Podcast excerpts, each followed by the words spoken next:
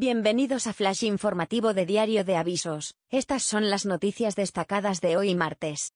Espinosa de los Monteros deja la dirección de Vox y abre una crisis en el partido. El diputado electo y hasta ahora portavoz de Vox en el Congreso, Iván Espinosa de los Monteros, ha decidido dejar la dirección del partido de Santiago Abascal, y su escaño para regresar a la actividad privada.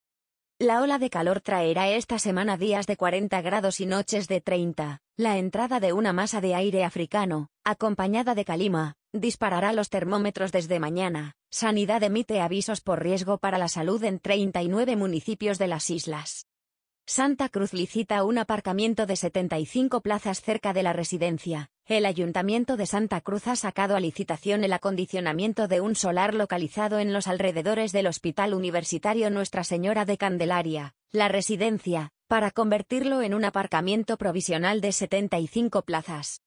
Fallece Federico Martín Bahamontes, el primer español en ganar un Tour de Francia. El toledano ha fallecido este martes a los 95 años de edad.